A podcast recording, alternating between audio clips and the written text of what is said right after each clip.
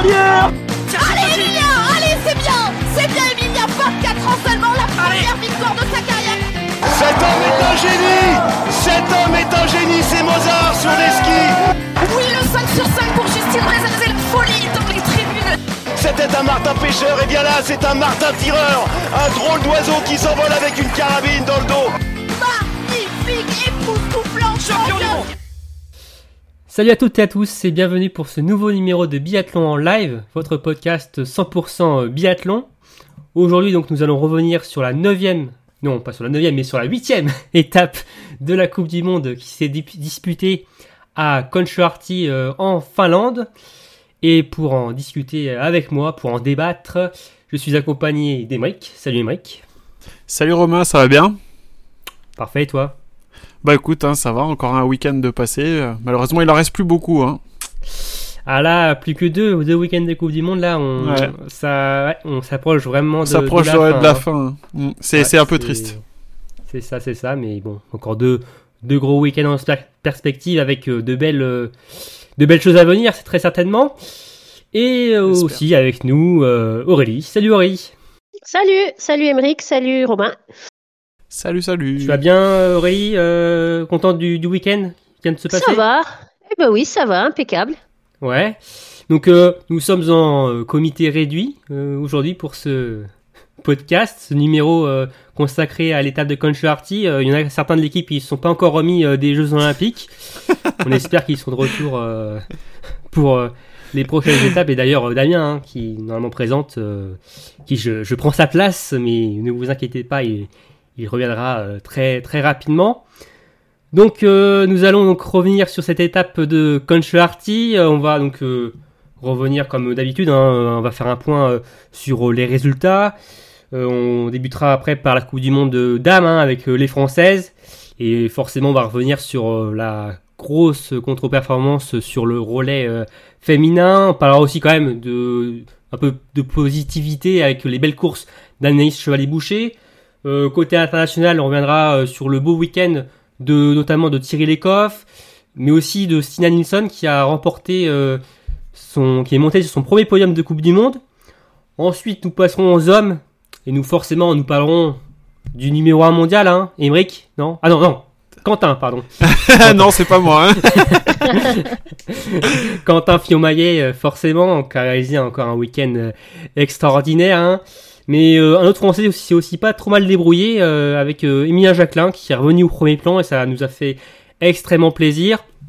Et aussi, hein, on reviendra à l'international sur les performances notamment des Norvégiens, tou- toujours aussi performants même sans les frères Beu, mais aussi sur un homme qui a beaucoup fait parler de lui euh, euh, sur et en dehors des pistes, Eric Lesser, l'allemand, qui d'ailleurs va prendre sa retraite dans quelques jours. Bon, euh, le programme vous va, euh, et Aurélie? Ouais, Impeccable. ouais, ça va. On, Ça on parle pas trop de biathlon, ça va. Et d'ailleurs, on va, je vais vous rajouter une autre couche de biathlon, puisqu'ensuite on parlera aussi des mondiaux juniors, et aussi de l'Ibi Cup, et des parabiathlons des Jeux paralympiques qui se disputent depuis quelques jours. Donc là, un gros programme chargé, on traîne pas. Allez, c'est parti, jingle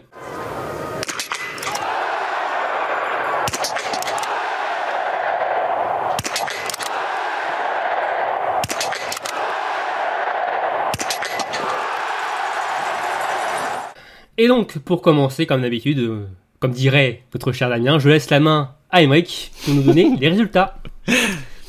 Allez, bah c'est parti. Donc, euh, on va commencer. Je vais faire les courses individuelles d'abord. Donc, on a eu sprint dames et sprint et hommes. Chez les dames, c'est Denise Herman qui s'est imposé devant Thierry Lecoff et Sina Nilsson. Donc, comme tu le disais, qui récupère son, son premier podium en Coupe du Monde en carrière. Chez les En, hommes, bi- Quentin. en biathlon En biathlon, oui, oui, en Oui. biathlon, parce qu'en ski de fond, elle en a eu pas mal. Hein. Chez les hommes, donc euh, une nouvelle victoire de Quentin devant le tout jeune Philippe Field Anderson et Johannes Kuhn. Ensuite, euh, sur les poursuites qui ont clos le week-end, on a eu la première victoire de l'hiver en Coupe du Monde de Tyril devant Doro Théavireur pour euh, ceux qui, hein, voilà, et Denis Herman. Et chez les hommes, bah, il y a eu le doublé de Quentin devant Eric Lesser, le futur retraité, et Lucas Hofer. Et on avait commencé donc ce week-end par des courses en équipe avec le relais dames qui a eu la victoire de la Norvège devant la Suède et l'Italie, avec la disqualification de la France. Et chez les hommes, c'est également la Norvège qui s'est imposée devant la Suède et les Français qui ont terminé troisième. Et à la fin, c'est la Norvège qui gagne. Voilà. en relais, c'est souvent la même chose, hein, malheureusement. Enfin, malheureusement. Ouais, mal- Heureusement Côté pour français, eux. on, va- on Ouais. peut se dire malheureusement, mais tant mieux pour eux, oui, évidemment. Ouais, Mais- tant mieux pour eux. Exactement. Merci Émeric pour les, les résultats. Bah, déjà, première question, hein, euh, comme d'habitude. hein. Quelle est pour vous la course de ce week-end? Aurélie Moi, j'ai bien aimé les deux sprints. Euh, j'ai du mal à choisir euh, lequel. Peut-être ah le sprint dame, on va dire. J'ai bien aimé le retour de Thierry, le, le- le podium de Stina, euh, puis même la première place de Denis. C'était c'était c'était une course sympa. Euh, mais le sprint homme aussi, hein. J'ai bien aimé le sprint homme. Ah, j'ai bien aimé aussi les. Ah, allez, ah, le sprint dame. Allez. Dernier faut en choisir qu'une. Le sprint Voilà. dame. Allez, je m'arrête dessus. On sent que tu es tiraillé là, hein, entre les deux. Ah, courses, un hein, petit peu. mais- C'est toujours un peu dur de choisir. Ouais. Allez. Est-ce que toi, Émeric, tu es euh, indécis sur les courses? Non, moi je suis pas indécis du tout. Mais là c'est mon côté du coup euh, pas franchouillard ou franchouillard, je sais pas comment euh, l'interpréter, mais c'est le relais d'âme avec ce scénario catastrophe pour la France et euh, scénario bah plutôt euh, idyllique pour euh, pour la Suède avec cette disqualification des Bleus. Ça a été pour moi la course du week-end. C'est vrai que c'est une à- dramaturgie de dingue. Voilà, C'est à vrai la que- dramaturgie de la course, c'était Ouais. malgré que ça soit les bien que parce que malgré que bon ça se dit pas, bien que les françaises ne soient pas reparties avec le globe de, de- du relais, euh, ça a été le grand moment pour moi du, du week-end. C'est vrai que c'était une course euh, extraordinaire, mais bon, extraordinairement euh, difficile pour euh, les Françaises. Donc, euh, et moi, alors pour moi, euh, la course du week-end, c'est le relais homme. J'ai trouvé euh, génial ce relais avec euh, les quatre grosses nations aux avant-postes jusqu'à la fin, les Bleus, les Suédois, les Allemands et les Norvégiens donc. Et Mm. ça a été un super duel à 4 jusqu'au dernier tir et même aussi après dans le dernier tour. Et ça faisait du bien d'ailleurs justement après ce, ce relais féminin compliqué côté français. Donc pour moi c'est ce c'est le relais homme que j'ai mis euh, en tant que course euh, du week-end. Bon choix. Donc euh, ouais, Ok. oui. Donc merci pour euh, vos, vos choix, vos courses. Donc alors nous avons repris euh, le chemin donc de la compétition, en tout cas les athlètes ont repris le chemin de la compétition à Concheharty deux semaines après euh, les Jeux Olympiques. Mais malheureusement entre temps il y a eu euh, des choses malheureuses qui se sont passées, Mm. qui se perdurent encore encore aujourd'hui. Euh, évidemment je parle euh, de la guerre en Ukraine.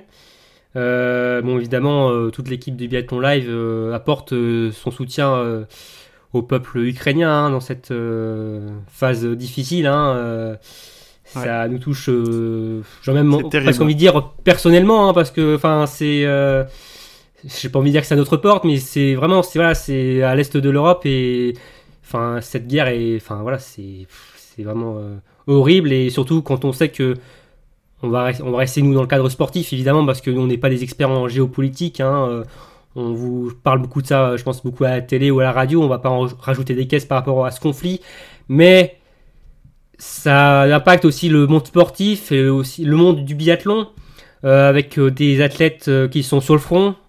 On pense par exemple à Dmitro Pidrouchny, hein, qui est un Ouais. champion du monde de poursuite. Alors certes, un titre de champion du monde ne vaut rien sur un champ de bataille, hein, mais euh, c'est euh, c'est malheureux, terrible. c'est c'est terrible hein, euh, de voir Tu te de dis que tels deux semaines avant, il était au JO et là, eh Mm. ben, il est en train de, de défendre son c'est pays. ça, c'est ça.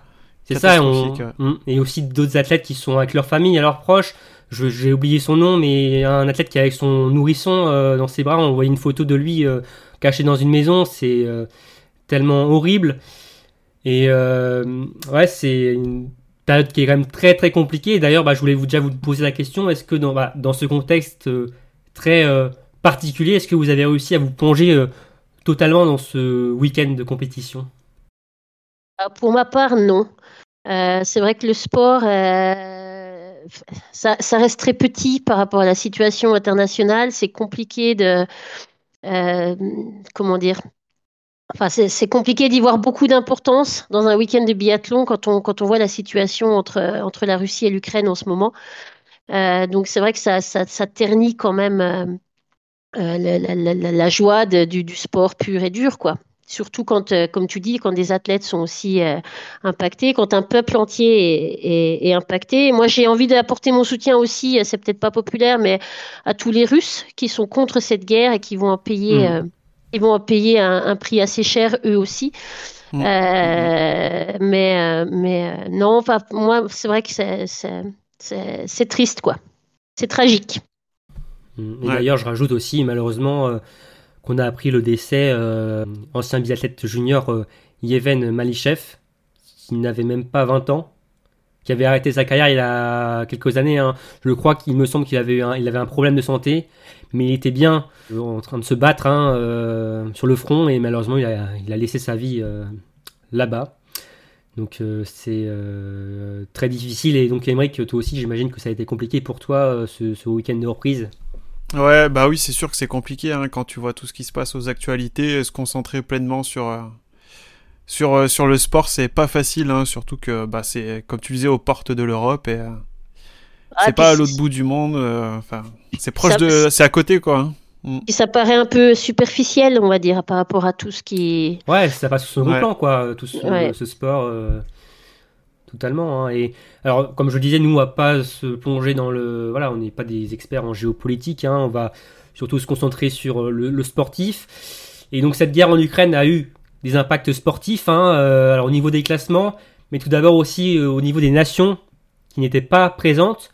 Euh, Emmerich, il y en a notamment trois qui n'étaient pas là. Il y en a, il y en a trois, donc deux qui ont été suspendus par, par l'IBU, donc la Russie et la, Biélorussie. L'Ukraine, donc la plupart des biathlètes, euh, certains ont été appelés par contre. Et donc euh, dans l'ensemble, ils ne sont pas présents sur cette euh, fin de saison. Et on a aussi, alors, est-ce que c'est lié directement à ça Mais on a aussi la Chine et la Corée du Sud qui ont décidé de pas prendre part à cette fin de saison de, de Coupe du Monde. Hmm. Bah, la Chine, je crois que c'est par rapport au Covid qui a été dit officiellement. Après, voilà, mais c'est, ce serait par rapport au Covid. D'accord, on est amputé de beaucoup de biathlètes quand même sur toute euh, fin de saison. Je, te je, vous coupe, euh, ils ont été suspendus ou ils ont choisi euh, de ne pas venir parce qu'ils ne voulaient pas courir sous nation, sous bannière neutre? a, a résumé ça, mais alors si on peut approfondir le, comment ça s'est passé, ça s'est passé en plusieurs jours. C'est d'ailleurs le week-end dernier, l'IBU déjà avait interdit, dans un premier temps, la Biélorussie et la Russie de s'aligner sur les événements internationaux, donc organisés par sa fédération bah, internationale. Mais par contre, les biathlètes russes et biélorusses pouvaient euh, se courir, mais sous bannière neutre. Ensuite, euh, quelques minutes, quelques heures après, la Russie euh, était, entre guillemets, je cite, scandalisée par cette décision et a donc décidé de retirer complètement ses athlètes de toute compétition. Et ensuite, le lendemain, la Biélorussie a suivi, a fait de même. Et ensuite, euh, quelques jours après, la, Biélo, euh, la l'IBU, a fait un nouveau communiqué pour dire que finalement, tous les athlètes russes et biélorusses seraient interdits de concourir, neutre ou pas. Alors, il y aurait, sur la Coupe du Monde, il n'y a pas forcément eu d'impact parce que déjà, donc, ils avaient tous, euh, comme je l'ai dit précédemment, les fédérations avaient refusé de, de participer, faire participer leurs athlètes sous bannière neutre. Mais par contre, il y a un impact par exemple sur les mondiaux juniors, puisque les athlètes russes devaient prendre part euh, au relais euh, des mm. mondiaux juniors, et donc ils n'ont pas pu participer euh, avec la nouvelle, nouvelle mesure, avec les nouvelles mesures prises par l'IBU. Donc oui, c'est il y a eu plusieurs choses, plusieurs étapes par rapport à ces, ces deux nations-là. Comme on disait, donc il y a plusieurs nations qui ont été non présentes sur cette étape, la Russie, la Biélorussie, l'Ukraine, euh, la Chine et la Corée du Sud. Il y avait aussi deux athlètes qui n'étaient pas présents, euh, les frères Beu, Tarier Beu et Johannes Beu, donc pour, d'autres motifs. Hein, euh, Beu parce que pour lui, bon, il a décidé de stopper net sa saison parce que bon, il n'avait plus rien à jouer et que bon, il avait, il avait envie de, se trouver avec ses proches, ça lui manquait. Après pas mal d'années compliquées, hein, avec tout ce qu'on sait, hein, avec le Covid et tout, et toutes ces années aussi de, travail hein, pour arriver au top pour ses jeux. Et Taribe lui était malade, mais on devrait le retrouver dans quelques jours à Aotepa. Mais donc euh, beaucoup d'absents.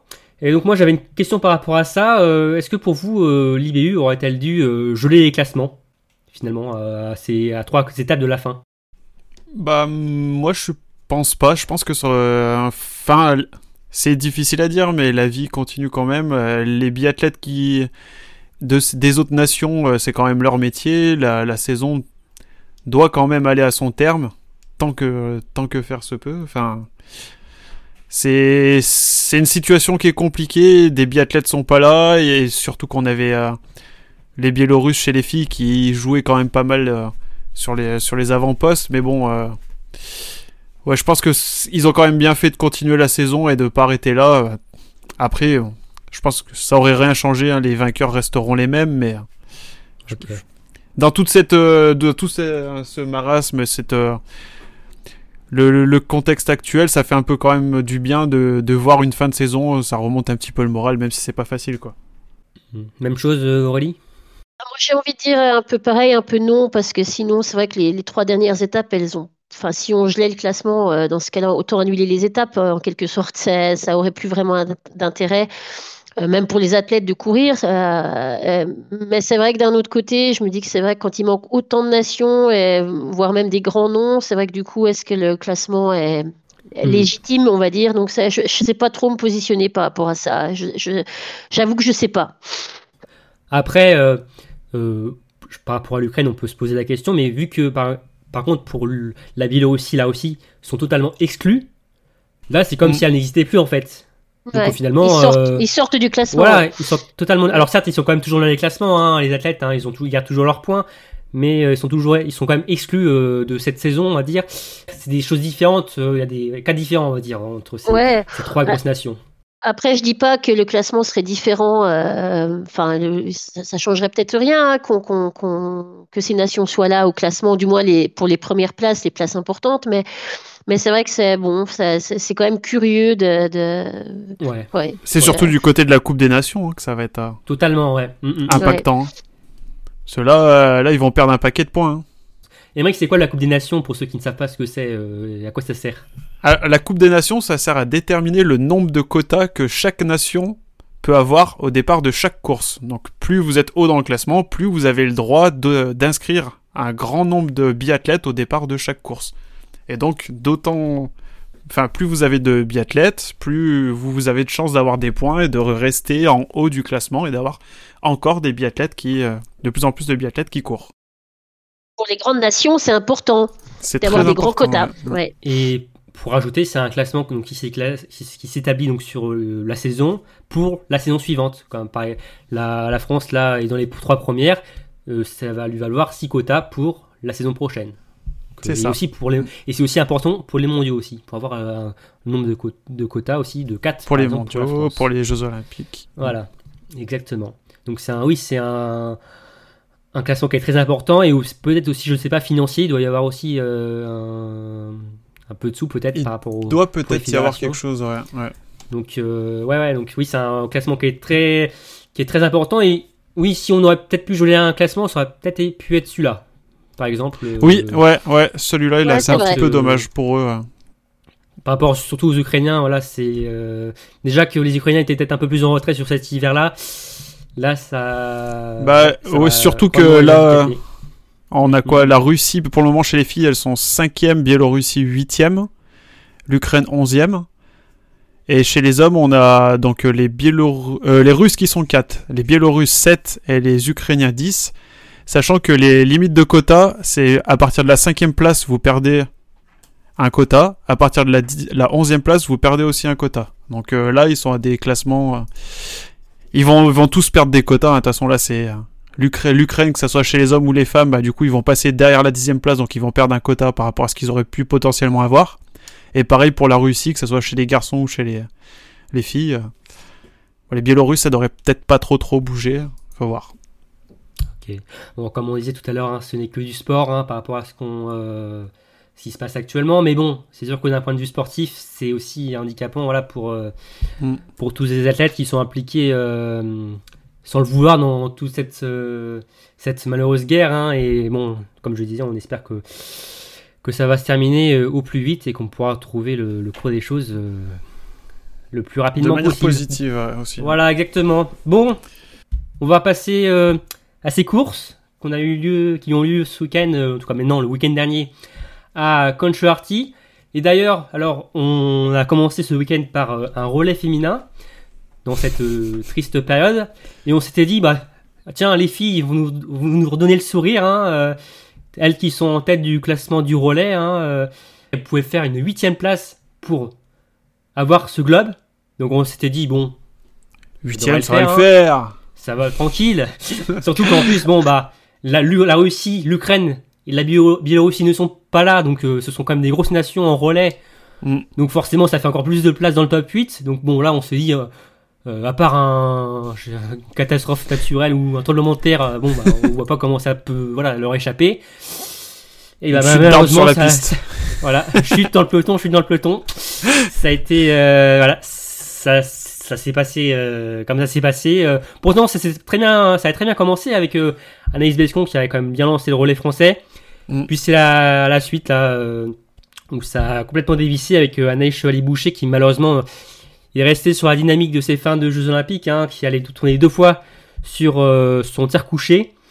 Euh, la France euh, était hors du top 8 déjà à ce moment-là. Puis Justine a, a pris le relais. Et bah, c'est là où bah, ça a été un peu la goutte d'eau qui a fait déborder le vase pour ce globe. hein. Puisque alors, elle a utilisé donc euh, trois pioches sur chaque tir. Mais malheureusement, sur le tir debout, elle a utilisé son chargeur de réserve pour les utiliser, ces balles de pioche, parce qu'elle en avait perdu une euh, sur son tir couché. Donc il en a- elle en avait plus que deux euh, pour euh, son tir debout. Et c'est une manipulation qui est interdite dans le règlement et qui vaut une disqualification pure et simple du relais. Même si euh, Julia Simon avait fait l'effort en tant que dernière relayeuse pour faire euh, pour ramener le relais bleu dans les huit premières, mais malheureusement ça n'a servi à rien. Donc une grande contre-performance. Faut, faut Ouais. préciser que c'est interdit par le règlement pour des raisons de sécurité, pour pas que l'athlète re- reparte avec des, une arme chargée euh, sur la piste. euh, même si Justine avait enlevé son chargeur, je pense que c'est pour des, enfin c'est même sûr, c'est pour des raisons de sécurité, pour, pour pas que l'athlète se retrouve sur la piste avec une arme chargée sur le dos. En cas de chute ou, ouais. que, ou, que, ou, ou de mauvaise manipulation, on va dire. Donc le, le règlement est- reste justifié, on va dire, même si, euh, ouais, c'est Ouais. La, sentence est dure, mais c'est une règle, on va dire, euh, ouais, normale. Oui, donc comme tu disais, euh, Aurélie, euh, Justine avait quand même enlevé son chargeur, mais bon, il y a quand même eu disqualification. Et au final, euh, c'est la Suède qui a gagné le, le globe pour la deuxième année consécutive. Euh, c'est un scénario catastrophe pour les Françaises, hein, euh, quelques semaines après euh, la catastrophe euh, du relais des, des Jeux. Acte 2. Euh, ouais, acte 2 malheureusement. hein, et d'ailleurs, euh, bah déjà, j'ai envie de vous poser, euh, est-ce que pour vous déjà l'affaire était pliée? Pour vous, est-ce que vous, pour vous, il n'y avait pas de doute, les Françaises allaient gagner le globe Ah, mais totalement, Euh, complètement. Et même, euh, même toi, enfin, avec Romain, tout à l'heure, on regardait le, le, le, sommaire de, de, de- du podcast avant les Jeux Olympiques où euh, moi et Emeric, on avait dit qu'on avait des grandes attentes, que ce serait le podium ou rien aux Jeux Olympiques, voire même pour le, ce relais-là. Et c'est vrai que pour moi, il était, il était, ouais, le globe était acquis. Euh, complètement, complètement acquis. Et d'ailleurs, est-ce que pour vous, c'est la course la plus décevante? Enfin, entre les Jeux et les la Coupe du Monde, euh, ce relais-là, quelle est pour vous la course la plus décevante finalement? Ah, celle-là. Celle-là 100%, Ouais. parce que les JO, faut quand même aller la chercher, la médaille. Enfin, on avait les ambitions de l'or. Enfin, moi, c'est 100 je visais l'or 100% pour elle. Donc, c'est quand même plus compliqué d'aller chercher l'or que d'aller chercher un top 8 sur une course de Coupe du Monde, quoi. Quand t'as pas l'Ukraine en face, quand t'as pas la Russie, t'as pas la Biélorussie. Là, c'est une déception monstrueuse. hein. Même avis. Au JO, il fallait quand même euh, faire la course, euh, il fallait quand même aligner tous les, tous les Mhm. relais pour aller chercher eh ben, un podium ou une médaille, même si c'était à, c'était à leur portée. Alors que là, le globe, il était déjà dans la poche, si tu veux. Il était déjà dans le sac à dos. Et euh, ouais, si, c'est quand même, euh, Ouais. c'est quand même euh, cette course-là qui reste euh, Après, la, la plus. Ap- Après, le règlement, donc il est ce qu'il est, mais peut-être que ça, cette erreur qu'a fait Justine pourra peut-être amener à faire évoluer le règlement, qui fera que quand le biathlète enlève son chargeur, enfin comme l'a fait Justine, a mis son chargeur puis l'enlève, donc il n'a pas respecté le règlement, mais il a respecté les règles de sécurité en déchargeant quand même son arme, donc il n'y a plus aucun risque et peut-être que ça amènera à faire que la disqualification ne sera plus, ça sera plus la sentence Alors- quoi, ça passera peut-être plutôt sur des minutes de pénalité Ouais. quoi. Ça, j'y crois pas trop, mais je pense, je pense pas que ça changera. Peut-être, oui, alors peut-être à passer à des minutes de pénalité, mais je Peut-être adapter la, la sentence, ouais. Je pense que c'est plutôt, euh, plutôt les athlètes qui vont se rappeler de ce point de règlement et qui, qui Ouais. ne le feront plus à l'avenir, à mon avis. Ça sera plutôt dans Après- ce sens-là. Ouais, Ouais. je pense, ouais, parce que je, je pense que l'IBU a, a quand même des craintes de faire, euh, euh, de- d'autoriser à des athlètes de- d'utiliser des chargeurs de 5 balles, euh, en n'utilisant que 3 finalement pour des pioches euh, et, euh, et d'en avoir encore deux dans, le- dans son chargeur donc justement et même si tu enlèves le chargeur, enfin c'est compliqué, euh, c'est ça peut être quand même dangereux, on sait pas si le l'athlète a peut-être pas forcément le réflexe de l'enlever parce qu'on sait que sur les courses individuelles, par exemple, qu'ils ne l'enlèvent pas tout le temps euh, après la fin du tir. Ils le font souvent en notamment un deuxième tir à, à la suite, mais c'est parce que c'est- après c'est un chargeur vide, donc là, il n'y a pas vide, de problème. Mm. Que là, ce sera un chargeur encore plein, donc les certains athlètes n'ont peut-être pas forcément le réflexe de l'enlever sur un relais. Ah bah justement, Euh, qui ça ne sera, faut pas, ça euh, deviendrait peut-être un réflexe si tu te dis, Ouais, euh, ouais. ben, voilà, j'ai perdu une balle, je remets un nouveau chargeur et je pense à l'enlever. Ouais, c'est vrai. Après, ouais, Justine a eu un, a certes fait une faute, mais elle a entre guillemets eu comme un, un bon réflexe en, en l'enlevant, même si Elle peut permettre à des règles faire comme d'évoluer. ça. Mais oui. Il faut la saluer pour Ouais. ça. Voilà. Mais il y a, il y, a, il y a un petit précédent, euh, c'est pas du tout la même affaire, mais c'était Johannes euh, euh, c'était aux USA, je crois, il y a deux ans, Oui, peut-être, qui avait tiré que Rollo. 4 balles. Ouais, il avait tiré que 4 balles, il pensait qu'il en avait tiré 5. Euh, mais c'est vrai qu'il est allé, il est allé se dénoncer lui-même, il me semble, à la fin de la Ouais, course ou au milieu de course, ouais. Et d'ailleurs, quelques mois après, elle avait eu le prix du fair play. Il y a Ouais, parce que, ouais. Parce que du coup, il a fait son tour avec une arme chargée euh, sans le savoir. Enfin, où il a dû, il a dû, il a dû cogiter ça, je pense, toute Oui. la, toute la course. Enfin, tout, tout son tour en tout cas. Euh, mais c'est vrai que lui, il avait eu que des minutes de pénalité. Il n'avait pas été disqualifié, je crois. Je me rappelle Je plus. crois qu'il avait eu deux minutes, il me semble, ouais. Ouais, il me Euh, semble aussi, ouais. Mais euh, bah après, je pense que le, ouais, ça vient peut-être du fait que c'était pas, euh, il, il était pas conscient de, enfin ouais, ou je sais pas. Il a, lui- alors que Justine l'a fait en toute conscience de remettre son chargeur, même si elle savait pas pour le règlement. Enfin, je sais pas. Je sais pas comment il juge euh, les Ouais, on pénalités. verra, hein. Ouais. On verra s'il y a une évolution. Hein, et... Donc, euh, alors, comme je l'ai dit hein, tout à l'heure, hein, ce sont les Suédoises qui ont le globe. Hein, je pense qu'elles n'y croyaient pas du tout. Hein. Ouais. Euh, c'est- tombé du ciel ce globe-là. Hein. Bon, bah tant mieux pour elle. Hein. Et, et au final, là aussi, c'est c'est une récompense aussi qui est un peu juste aussi pour les Suédoises. Hein, parce que bon, elles ont performé aussi sur les relais. Euh, leur seul accro, ça a été à, à Antols. Mais elles avaient une équipe euh, B voire C parce que les A euh, étaient en, en stage. Elles n'avaient pas pu faire Ouais. ce relais-là. Elles avaient terminé 14e, je crois. Donc euh, c'est ça qui faisait qu'elles étaient, elles étaient aussi loin des Bleus. Donc finalement, bon bah ça équilibre et bon bah les Françaises, voilà, sont passées devant par par les Suédoises et Emmerich.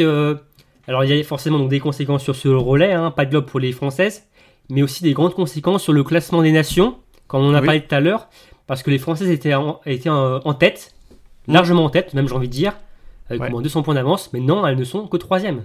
Elles ne sont que troisième et c'est elles qui concèdent 200 points de retard sur euh, les Suédoises.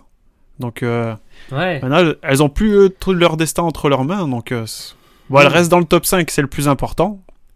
Mais c'est quand même bien d'être premier pour gagner le, le classement de la Coupe des Nations à la fin de la Ouais, saison. Quoi, donc, euh, Il y a un globe en c'est jeu une comme fierté. les relais. euh, Bah oui, globe ouais. comme euh, voilà, c'est ça ouais. Donc, euh, c'est une fierté de gagner que cette Coupe des Nations parce que chez les femmes, euh, je crois que dans l'historique, euh, j'ai pas souvenir de. Je crois pas que les Françaises l'aient déjà remporté. Hein.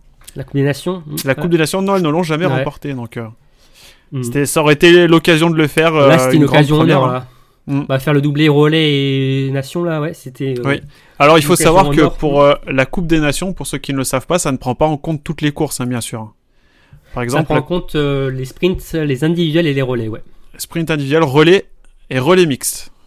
Relais mixte Enfin, relais en- dans son ensemble, ouais. Oui. Relais dans Ouais, son bah, ça- ensemble, ouais. Ça Et prend les courses euh, justes où tout le monde peut participer. Euh, Ouais, voilà. Exactement. Et en plus de ça, sur les sprints et individuels, ça ne prend pas les résultats, par exemple, des 6 françaises, mais ça ne prend que les 4 meilleurs Trois. résultats, il me semble. Trois. 3 meilleurs résultats, ouais, 3 meilleurs résultats. Ouais, bah, c'est aussi pour, euh, pour, pour euh, que tout le monde ait le même nombre de quotas, Ouais, le même ouais, de ouais, courses. parce que sinon, ça. euh, ça serait Ouais. trop, enfin oui, trop dis- Oui. discriminant. Donc là, il reste pas non plus, il, euh, il reste, euh, il reste deux sprints, il reste un relais mixte, un relais mixte simple. Il reste, euh, il reste quatre courses. hein. Honnêtement, ça va être compliqué là. hein. Ça va être Euh, comp- ah bah Faudrait une grosse 50 devant quoi. hein. ouais, je vois pas comment elles peuvent repasser devant la Suède là sur cette fin de saison. hein. Ouais, c'est malheureux parce que elles avaient euh, fait un super début de saison hein, euh, collectivement. euh, et là, perdre de tout, hein, que ce soit sur les jeux ou euh, voilà, sur cette saison sur la Coupe du Monde. euh, Ah, c'est terrible. hein. Ouais. C'est terrible. Donc, donc voilà pour, pour ce relais qui avait très mal entamé cette semaine en Finlande. Alors, pour continuer sur les Françaises, sur les courses individuelles, n'ont pas non plus été trop à la fête, hein, euh, hormis Anaïs Chevalier-Boucher quand même, qui a fait 5 du sprint et 6 de la poursuite. Euh, J'avais une question par, rapport à l'Iséroise. Hein, euh, entre toutes les Françaises, justement, est-ce que vous êtes euh, surpris que ce soit elle qui se soit le plus distinguée finalement sur ces courses individuelles? Parce que dernièrement, ça a quand même été compliqué hein, pour, pour elle. Alors moi non, parce que c'est vrai qu'on a vu après aux Jeux Olympiques euh, que ça se passait pas très bien après ces deux médailles, euh, mais d'un autre côté, ça reste quand même euh, sur le papier la meilleure française cette saison. Donc euh, non, je pense qu'elle est, à- elle est à sa place. En plus, elle fait des places qui sont à son niveau, cinquième, sixième. Donc euh, non, pas tellement. Ouais, pareil, Emmerich. Bah ouais, ouais, plutôt dans le même, enfin même carrément dans le même avis que qu'Aurélie. Hein, c'est la meilleure française des deux dernières saisons. euh, elle s'est un peu foirée sur la fin des JO et sur le relais là d'ouverture à Contularty, mais non, ça ne m'étonne pas plus que ça. euh, déjà, en le disant au début de saison, on la voyait, enfin, en grande partie, on la voyait quand même finir meilleure française cet hiver encore une fois. Je suis pas vraiment surpris qu'elle fasse euh, qu'elle fasse ces deux belles courses ce week-end, en- enfin individuellement quoi.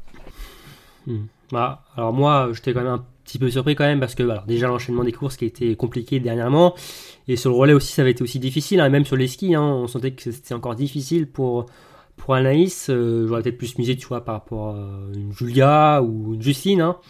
Euh, mais euh, Mais ouais, elle tire belle, bien, donc hmm. Bah, Ça exactement, la- voilà. ça l'a sauvé. Hein.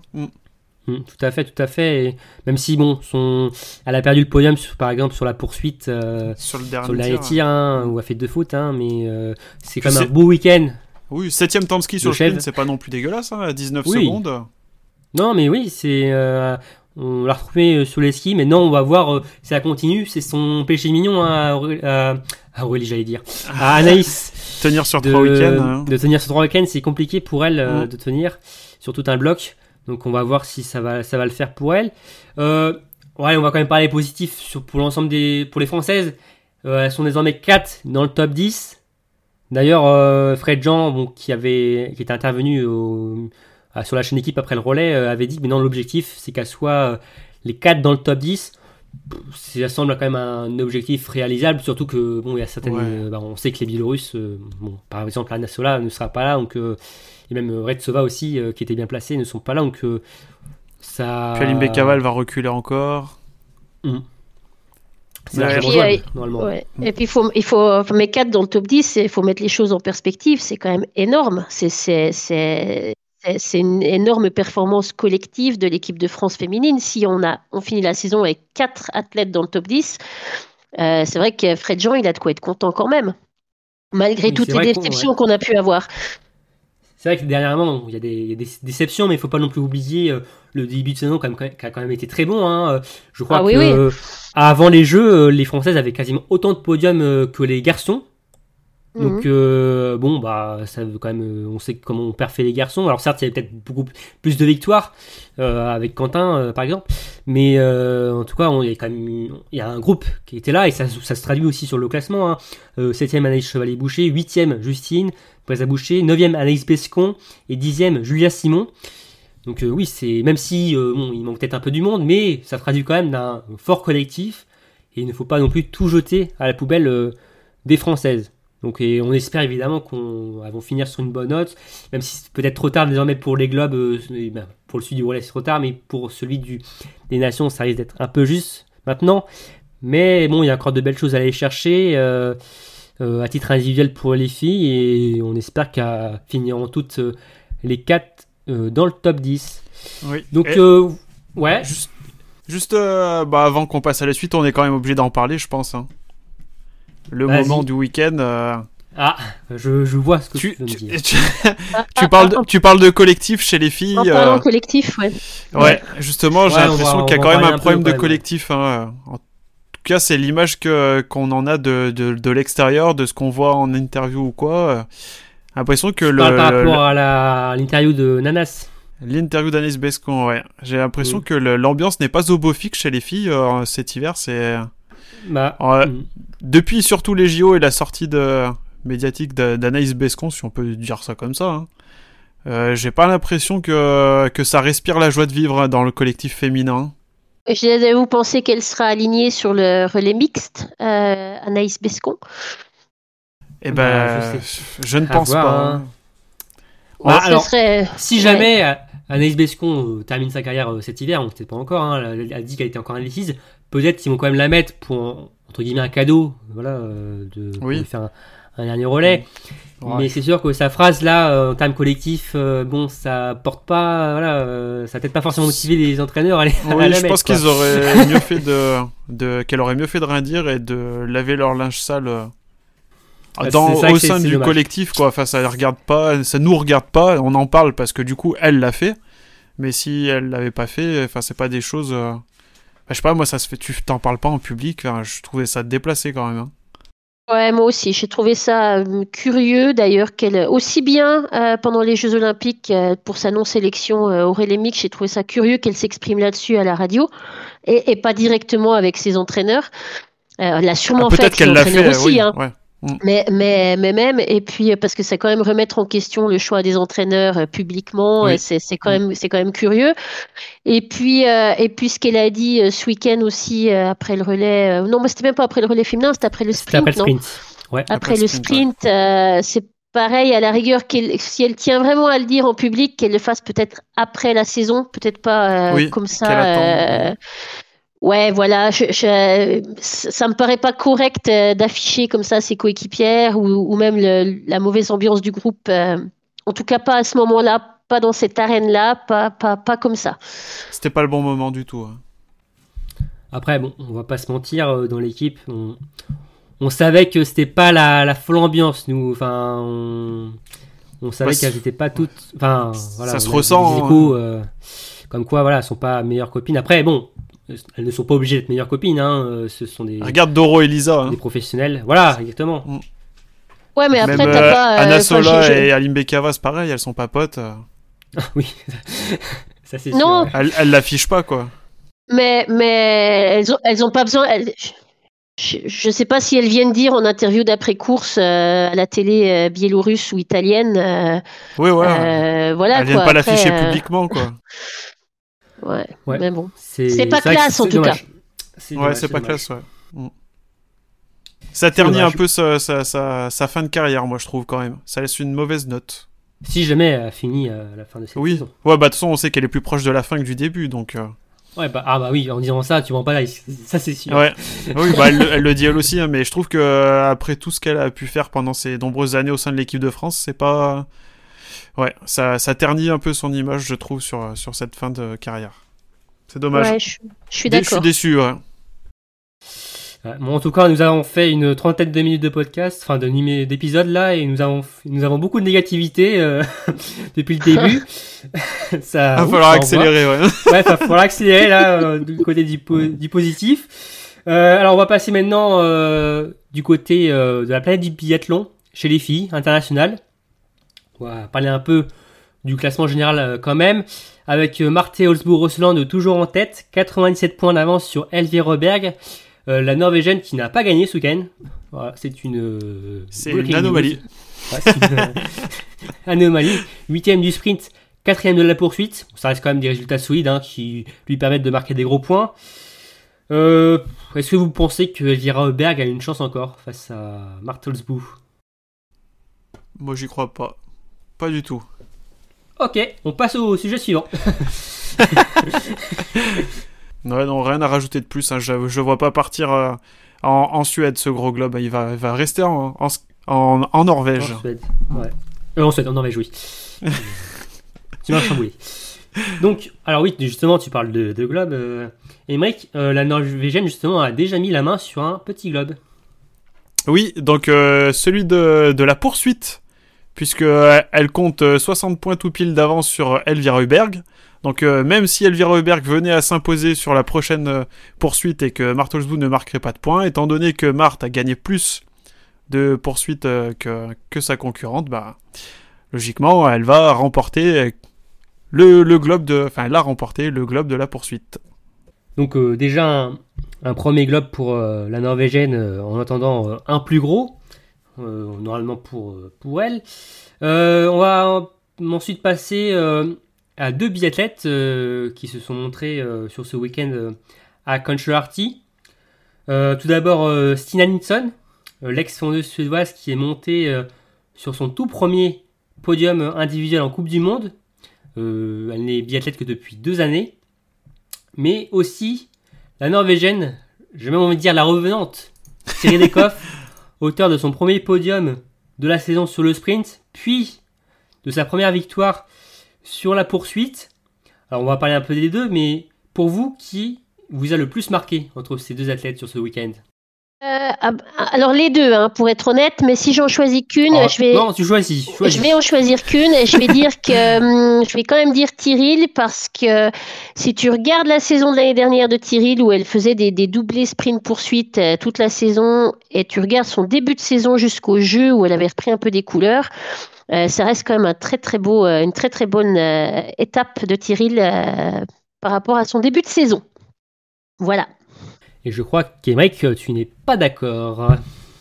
Cas, tu n'es pas du même avis que. Voilà, tu as choisi Je Stina, toi. oui, voilà. Je suis, je suis d'accord avec, avec Aurélie, mais j'ai choisi Stina parce que, euh, oui, elle, elle a tourné autour, passé un moment où, où on sentait qu'elle pouvait y arriver. Elle avait intégré même euh, la Master du Grand Bornand, et puis là, du coup, ce week-end, euh, elle y arrive en faisant en plus un beau tir. Elle tire à 9 sur 10, si je me trompe pas, avec le meilleur temps de ski. Donc, non, ouais, ça fait plaisir de l'avoir euh, au bout de quoi C'est ça, au bout de sa 13e course en Coupe du Monde, je sais pas si.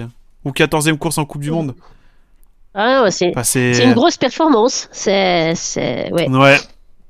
Elle a réussi à être sélectionnée pour euh, les Jeux Olympiques sans y participer.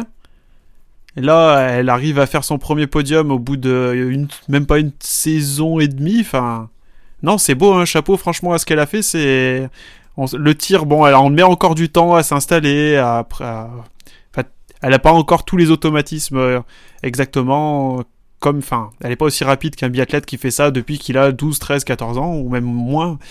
Mais ça vient petit à petit, on sent que ça s'améliore et franchement, euh, c'est beau. Enfin, je trouve ça joli d'avoir euh, d'y arriver euh, aussi vite.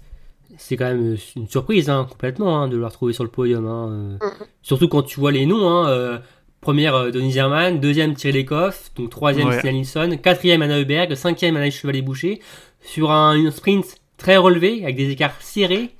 Oui. Euh, c'est du haut level, là, quand même, ce qu'elle nous a fait. euh, 18 Stina Nilsson, biathlètes hein. en une minute, ouais, c'était. euh, Après, euh. Stina, elle a les jambes. hein. Si elle met les balles, euh, elle va jouer devant. C'est c'est- c'est une, c'est une fondeuse. Donc, euh, c'est vrai que le, jour où elle, elle alignera des beaux tirs euh, régulièrement, si, si ce jour arrive, euh, je pense qu'elle peut être dangereuse pour le podium. Hmm. Comme une Denis Herman qui est maintenant euh, régulière euh, Ouais. sur euh, la Coupe du Monde. Euh, un petit mot aussi sur Thierry Lecoff, tu l'as dit Aurélie, euh, qu'on n'avait pas vu hein, sur le début de saison, hein, qui avait eu plusieurs, euh, enfin des problèmes, hein, enfin ça s'était mal, Elle bluffait. mal débuté. euh, sur- Justement. Ouais, je, crois finalement qu'elle bluffait, euh, finalement, euh, Mike, la thèse euh, revient. euh, Non, non, non. Je me suis Non, bien mais fait avoir. Ouais, ouais, c'est vrai, on s'est tous fait avoir. Non, mais c'est vrai que Cyril avait eu un début de saison compliqué en décembre, la forme n'était pas forcément là, elle avait retrouvé un tir défaillant, en tout cas, euh, elle n'avait plus le tir régulier qu'elle avait euh, la, la saison précédente, il l'avait amené vers euh, le, le globe. Euh, elle avait fait des impasses, elle était malade aussi, euh, euh, elle a fait quand même de beaux jeux finalement, elle est quand même bien revenue. Et là, elle semble quand même finir très très bien. Euh, J'ai eu l'impression à un moment donné sur la poursuite de retrouver la, la grande tirée des coffres. Quoi. Ouais, Il pareil. y a peut-être eu le, le dernier tir où là on a senti ah c'est quand même pas la même saison, mais finalement on a senti quand même qu'elle avait le temps d'une course euh, rendossé le dossard jaune de l'an dernier quoi. Ouais, je suis d'accord. Elle était beaucoup plus agressive, beaucoup plus, euh, bah, beaucoup plus présente aux avant-postes. C'était, c'était une belle Tyril ce week-end. Elle est, mais elle est moins dans, enfin, elle semble, parce que le, le gros problème de son début de saison, c'est qu'après les deux, trois premières courses, ça s'est mal passé. Après, elle s'est enfermée dans une spirale du doute, je pense, et puis ça allait moins bien physiquement sur les, sur la piste. Donc là, c'est bien qu'elle reprenne de la confiance aussi. euh. Même les Jeux Olympiques, c'était pas trop mal, mais elle, elle aurait pu aussi, au vu de sa saison de l'année dernière, aspirer à beaucoup mieux. hein. Oui, c'est vrai que si tu mets la saison précédente d'un côté et les jeux de l'autre, Ouais, ouais. C'est oui, c'est un oui, c'est- ce ne sont pas des bons jeux. Bah ouais, mais voilà, après, mais bon. il y a quand même eu des mois précédemment où c'était compliqué. euh, tu dis bon, finalement, c'est pas trop mal quoi. Ah bah Mais, ouais, je suis euh, d'accord. oui. Ouais. Mais c'est vrai que si en mai de l'année dernière, c'est vrai qu'on aurait pu, euh, on aurait pu croire qu'elle ferait des, des jeux incroyables. Ouais. Mais bon, le- les Norvégiens ont déjà eu assez de médailles comme ça en plus euh, sur les jeux. euh, C'est vrai. Thierry c'est soit vrai, en, vrai. en grande forme, donc voilà, c'est. Bah après, elle, aurait pris la place de Marthe, hein, ça aurait été, ça aurait été, euh, ça, ça, ça revient au même, on va dire. Mais euh, en, en termes de nation. Mais euh, Ouais, ouais. c'est clair. Mais... mais en tout cas, ça nous fait plaisir de, comme de la revoir aux, aux avant-postes. Et euh, dernier mot sur euh, Aurélie. Alors, il y a eu des vents de retraite par retraite. euh, normalement, Tyrell continue. Hein. C'est ce que tu me disais. euh, ouais, elle a dit que bah, elle a dit qu'elle attendrait la fin de saison pour pour prendre sa décision, mais qu'elle, elle se voit quand même bien continuer. Elle, elle pense qu'elle continue, qu'elle rempile. Je pense qu'elle se voit pas faire autre chose pour le moment. Enfin, je pense qu'elle a pas de plan d'après bah, carrière. pourtant, euh, a fait, a fait du, du bon tricot, hein, les petits gants. Elle euh, fait des beaux en- tricots et en puis laine. elle fait du elle fait du padel tennis aussi. Je crois qu'elle a investi dans une dans une salle. Donc Ah. euh, peut-être qu'elle a un après une après carrière dans le padel euh, à venir. Allez savoir. Je sais que dans les dans l'équipe là, euh, il y en a qui font du padel tennis, non euh, Qui aimeraient bien en faire là dans l'équipe. Ouais, là. moi j'aimerais bien, ouais. Je me cherche un coéquipier, Ouais. je me cherche un coéquipier ou une coéquipière. Avis, Ah, avis bah, aux, hein. amateurs, si quelqu'un veut faire du padel Cyril, tennis si avec nous moi. C'est pas hein. tombé dans l'oreille d'un sourd. Ouais. Thierry, si tu nous entends, hein, euh, voilà, euh, tu as une, un adversaire de taille qui t'attend euh, sur le terrain. Ouais. Ça marche. Donc euh, voilà, juste un dernier mot par rapport à Sina. Ce podium était un beau symbole aussi parce qu'il est intervenu le jour de la retraite sportive de Thérèse Johaug, la norvégienne, Ouais. euh, fondeuse. Je, trou- je trouve le symbole aussi qui est très beau par rapport à ça. C'est, enfin, ça pouvait pas être, être un autre jour en fait. Euh, c'est, euh, je trouve c'est est marrant finalement le clin d'œil. qui est aussi une grande amie de Tyril. Euh, Thérèse. Euh, elles sont, elles sont grandes, enfin c'est des grandes copines et donc, euh, et donc ouais, ouais, c'était bien. Holmen Colon en plus, ouais, non, c'était une belle victoire, une belle euh, dernière course. Mm. Et on sait que bon, Stina Nilsson est quand même euh, une personnalité euh, en Scandinavie. Bon, malheureusement, euh, son podium est peut-être passé un peu inaperçu euh, par rapport à la retraite sportive de Thérèse euh, Et en plus, elle a gagné la dernière course, ça a dû passer un peu derrière. Il y a un peu tout qui est Mais passé derrière. Hein. C'était le raz-de-marée Ouais, ouais. médiatique quand Thérèse a, parce qu'elle a annoncé sa retraite la veille, le vendredi pour le samedi, en disant demain c'est ma dernière course. Euh, donc c'est vrai que les médias ont pris, euh, ont pris un peu feu euh, vendredi soir et, et samedi toute la journée. Les rédactions étaient en folie. Ouais, Un peu comme Martin Fourcade euh, qui avait annoncé le- la veille Ouais. euh, qu'il annonçait sa, ouais, c'est ça, sa, sa retraite. Ouais. Voilà. exactement. Enfin, je pense que c'était un peu le même effet en Norvège. Donc euh, oui, c'est c'était une grande personnalité qui quitte euh, le monde du, du ski nordique. Mais bon, maintenant il y a voilà, Stina, euh, son ex-adversaire, hein, euh, qui est maintenant en biathlon, qui a pris rendez-vous pour d'autres euh, grosses performances. Bon, on en a fini pour les filles. On va passer aux garçons et on va passer aux garçons, au numéro 1 mondial qui ne cesse d'écraser la concurrence. hein. Mort de faim, le cannibale, l'ogre, je ne sais pas quel euh, superlatif euh, il faut utiliser pour euh, le décrire, mais en tout cas, euh, Le laisse rien. cantinator. Voilà, Le plus fort, tout à fait. Le plus fort, le, voilà, le, Le- quintuple médaillé. double champion olympique. Le... Mais ouais, Mais voilà, euh, Quentin Fillon-Maillet qui est resté sur sa dynamique euh, des jeux, euh, qui a remporté euh, le sprint et la poursuite. Euh, précédemment, il avait fait donc la troisième place avec euh, ses coéquipiers sur le relais euh, masculin. Euh, alors, je vais pas vous demander hein, si euh, Quentin euh, va-t-il euh, gagner ou perdre le, le général de la Coupe du Monde. Hein, euh, bon, voilà, Ouais, la question se pose plus ça, trop, hein.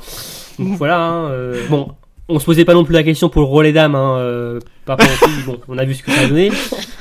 Mais Ouais, mais enfin. on va quand même, on va quand même pas se la poser, voilà.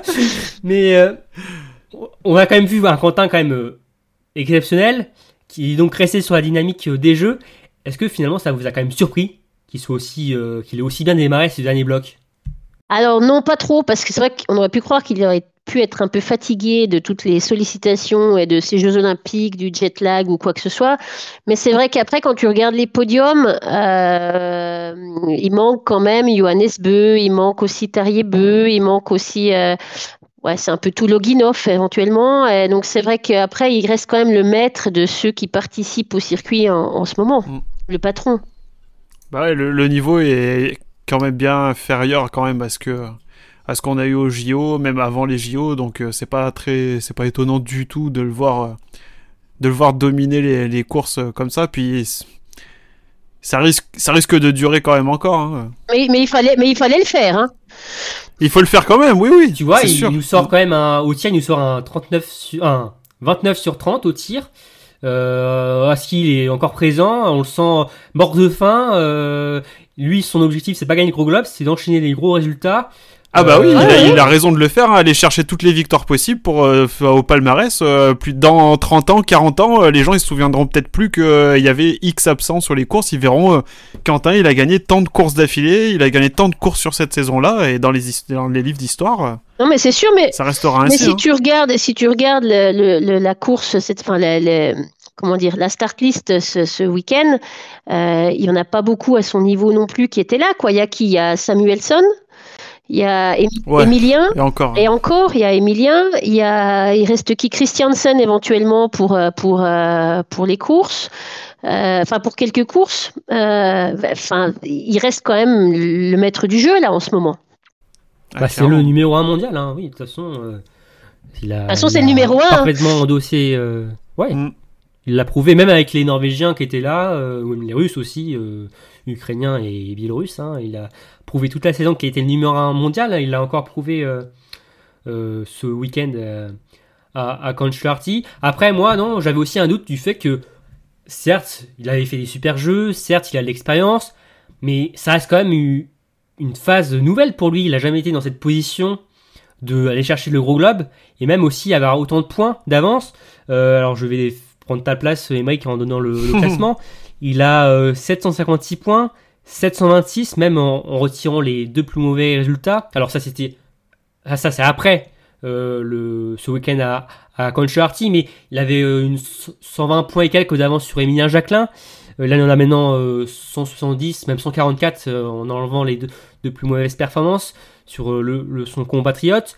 Mais euh, ça, peut être aussi, ça pouvait aussi être un piège de dire j'ai un matelas, mais bon, ça peut aussi euh, le déstabiliser dans un certain sens où je peux vraiment pas me rater. Euh, là, si je le perds, c'est c'est la loose, quoi, entre guillemets. Moi, je pense que ça Et enlève. on voit quand même que dans la tête, il est, il est présent, quoi. C'est c'est Terminator, quoi. Mais ça, ça doit quand même enlever un, un- un peu de pression de savoir que tu as autant d'avance et que en fait le, le gros globe il est quasi joué, il est quasi fait. Donc maintenant c'est juste à se faire plaisir et à faire des belles courses quoi. Mais, euh, mais après je sais pas, je, je, je suis pas à sa place, je l'ai jamais été. Mais euh, moi je me dis que ça doit être plus facile maintenant que ça l'était euh, il y a quelques semaines. Maintenant c'est Il, il enfin, il fait son sport plus libéré. hein. Ouais, puis et puis il a fait des euh, beaux jeux qui étaient aussi un objectif de saison. Donc il a déjà cette partie-là qui est validée. C'était son objectif, comme il a dit, c'était son premier objectif, c'était de remporter le, les, enfin, une médaille d'or olympique. Ouais, donc déjà il a il a coché ça, il en a même eu plusieurs. Et puis euh, et puis maintenant en fait il lui reste juste à à, à, à surfer sur la vague euh, sur laquelle il est en ce moment euh, jusqu'à la fin de saison et le gros globe qui l'attend. euh, euh, ouais. Et il peut remporter le gros globe dès ce week-end. hein. S'il marque 37 points de plus que qu'Emilien, il est assuré d'être euh, de remporter le gros globe euh, dès la fin de la Mastart. Donc quelque chose qui ne semble pas impossible. euh, Ah, c'est pas impossible. Hein. mm. Il gagne Même les si, deux euh, courses. Emilien, il finit deux fois. Mm. Il finit deux fois hors du top 5 à peu près. Je sais. Ouais, faudrait regarder exactement. Euh, ouais, c'est ça. Il finit deux fois hors du top 5 et et Quentin, il, il peut être déjà vainqueur du Ouais. général ce week-end. Bon, j'espère quand même euh, qui va quand même, on va attendre un petit peu quand même, ça peut être sympa, qui peut sacrer à, Ouais. à Oslo. Une, euh, une petite être, guerre euh, fratricide, euh, c'est vrai que c'est c'est Ah oui. c'est sympa. Je suis d'accord. Enfin, voilà, une guerre, une guerre à distance, hein, forcément, ouais. mais euh, enfin, une- un, com- un combat à distance entre les deux, mais euh, oui, ça peut être, euh, voilà, on, on va faire duel plaisir euh, jusqu'à la fin, on va essayer quand même. Euh, Allez, Mignon, accroche-toi, mais euh, mais d'ailleurs, alors, on va en reparler hein, des Mignons là, mais juste un, un mot, euh, Émeric, euh, comme euh, Martelsbou, euh, Quentin a déjà mis la main sur un petit globe. Oui, donc c'est celui de, de la poursuite. hein, euh. Il a 325 points, Samuelson en a 239, ce qui fait, bon, si on arrondit, presque 100 points d'écart. Enfin, en tout cas, il y en a plus de 60, donc euh, il est assuré de, de remporter le petit globe de la poursuite. En remportant 6 courses, 6 poursuites sur 7. C'est Donc euh, bon, il n'y a pas Chapeau. de voilà, on va dire que il y a du mérite, euh, il mérite n'y a pas de doute possible. là. voilà, là euh, oui. Là, il n'y a pas débat là sur ce Ah, il n'y a pas de débat du tout. hein. Sur la poursuite de- d'Oslo, il pourrait être le premier athlète à remporter cette poursuite consécutive. Pour le moment, il détient le record avec Martin. Donc, on a parlé de, de Quentin, donc bon, qui il va vers son premier gros globe euh, de cristal euh, tranquillou. non, peut-être pas quand même. Ouais, un petit peu quand un même. petit hein. peu Oh, aussi. un petit peu, euh, il a un boulevard, on va dire. On peut le dire. hein. Il pourrait, il pourrait skier en arrière même. euh, Ouais. sur la saison. Non, on va faut quand même assurer le coup. Mais, donc deuxième, nous avons du classement Cocorico, donc Emilia Jacquelin. Emilia Jacquelin qui nous, mais surtout qui s'est fait plaisir sur ce week-end, qui a retrouvé des, couleurs hein, après euh, un début d'année civile euh, compliqué. Hein, depuis euh, Oberhof, c'est la galère hein, pour, euh, pour lui, hein, que ce soit physiquement, mais quand même surtout mentalement. Là, le dernier euh, bloc de compétition euh, démarre plutôt bien. Alors certes, il n'y a pas de podium pour le Villardien, mais euh, il y a tout de même une quatrième place sur la poursuite, une sixième place sur le sprint, et il ne faut pas oublier un très bon relais qui a euh, envolé euh, Mm. la France en tête de course. Puis un premier Euh, tour de ski, non? Il n'a pas un premier tour de ski alors- aussi euh, sur euh, le. Oui, oui. Ouais. Sur le sprint, un- une forme retrouvée hein, pour, euh, pour Emilia Jacquelin. Euh, Est-ce que vous pensez qu'il est capable euh, désormais de tenir cette seconde place au général face à Sébastien Samuelsson? Euh, Pour le moment, le Français compte 41 points sur euh, le Suédois. Il reste Il reste 5 courses individuelles. Cinq courses individuelles. Euh, bah, S'il court comme ce week-end, oui. Euh, Moi, je pense que oui, c'est à sa portée.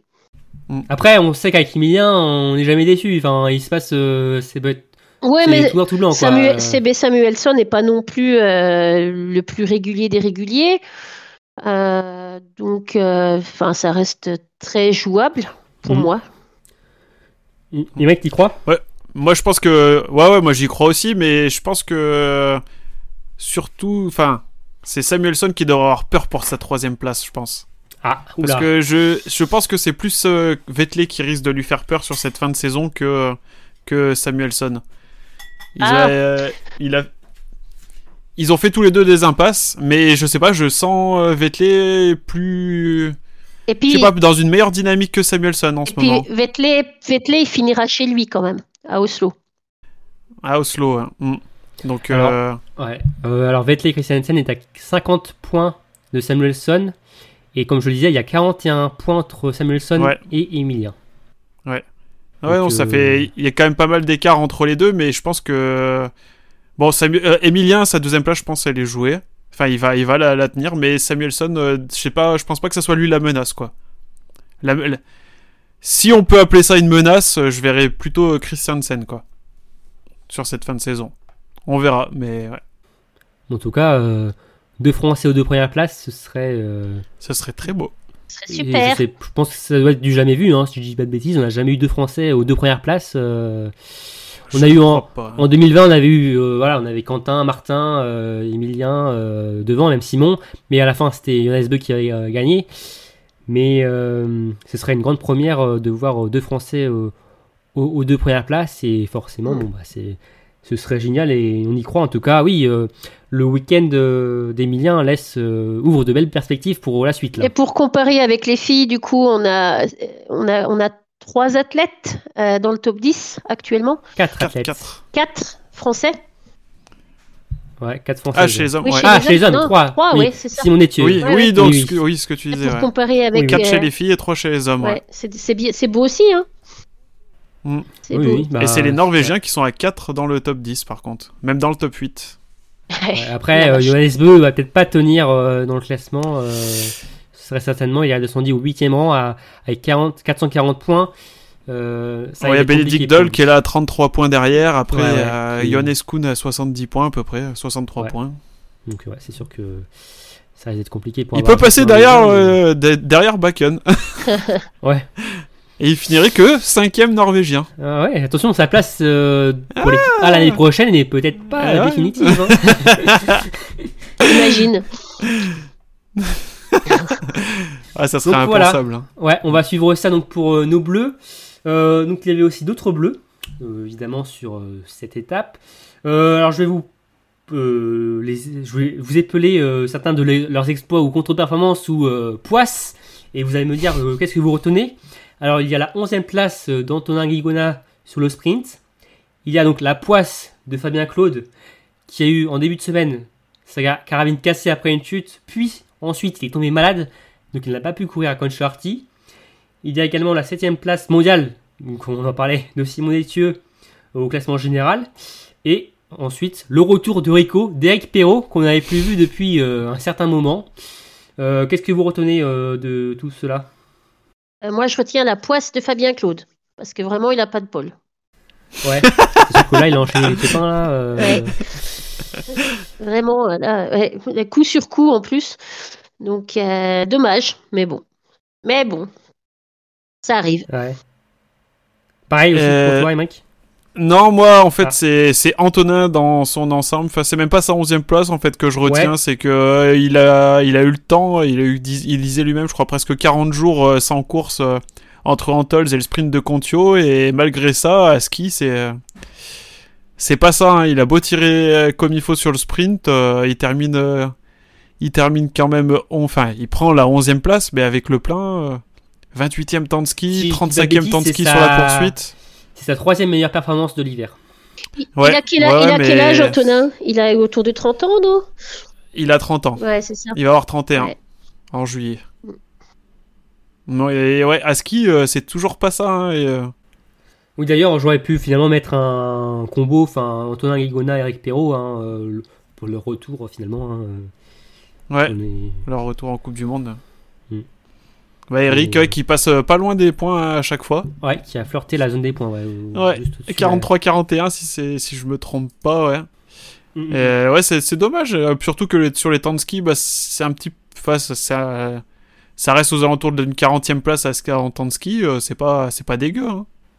Ouais, avec un plein, euh, ça, ça joue largement les points. Donc, euh, Ah bah oui, oui, ça rentre dans les points larges. à hein, l'inverse le d'une poule à beauté, par exemple, par contre, chez les filles, où c'est un- on sent quand même. Avec le plein, ouais, c'est dur, hein. Mm. C'est compliqué, ouais. Mm, mm. Non, D'ailleurs, elle mais n'a pas oui, pu oui, participer à la poursuite. Mm. Ah oui, ouais, effectivement, ouais, pas, pas de poursuite pour Paula, ouais.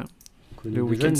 Et d'ailleurs, bah, court. qu'on tourne ce podcast euh, un jour euh, plus tard que d'habitude, on a déjà eu donc la, la sélection française, donc on garde les mêmes hein, pour le l'étape euh, à Otepa. Euh, pas de surprise par rapport à ça. euh, Non, bah non, Non, non. surtout qu'on on va y revenir un peu plus tard après. Il y a des bleus en équipe B qui jouent des choses intéressantes. euh, Ah oui, oui, oui, ça, ça m'intéresse beaucoup. Voilà, donc on va en parler un petit peu après. Et ça explique aussi pourquoi il n'y a pas peut-être pas de changement, notamment chez les filles avec pour la beauté qui aurait pu être remplacée par une certaine louge en mono, mais voilà, on, on ne spoil rien. Donc voilà, on a terminé donc sur la partie des bleus. On va passer à Planète Biathlon sur les autres équipes, les athlètes étrangers.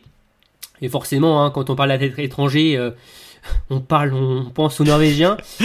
Et bon bah, même sans les frères Beu, hein, euh, même sans les frères Beu, les, les Norvégiens ont assuré, hein, avec notamment euh, sur le relais hein, une victoire, euh, en mettant pourtant deux jeunes aux avant-postes, hein, euh, Steven Gurtom Bakken qui lançait le relais euh, et Philippe euh, Phil Andersen euh, qui suivait. Euh, ensuite, euh, Storm Legrid et Vetle Christensen ont, ont parfaitement terminé le travail. Pourtant, ça semblait être une équipe euh, prenable, hein, euh, on va pas se mentir. Hein. Oui. Mais ils, ont, voilà, ils ont encore gagné. Euh, pour vous, c'est la victoire d'un collectif norvégien ou c'est la défaillance euh, ou une contre-performance euh, des autres équipes qui a quand même mis l'artillerie lourde. Hein? Bah, moi, je vais plus euh, pencher sur le, la- sur le côté de la défaillance des autres. Ouais. Parce que, bah, comme tu le dis, hein, ils ont mis des jeunes, même s'ils sont très forts, hein, ces jeunes. hein. Euh, T'as la France, elle met euh, quasiment l'équipe type. T'as la Suède, ils, met- ils mettent l'équipe type. L'Allemagne, ils ont l'équipe type.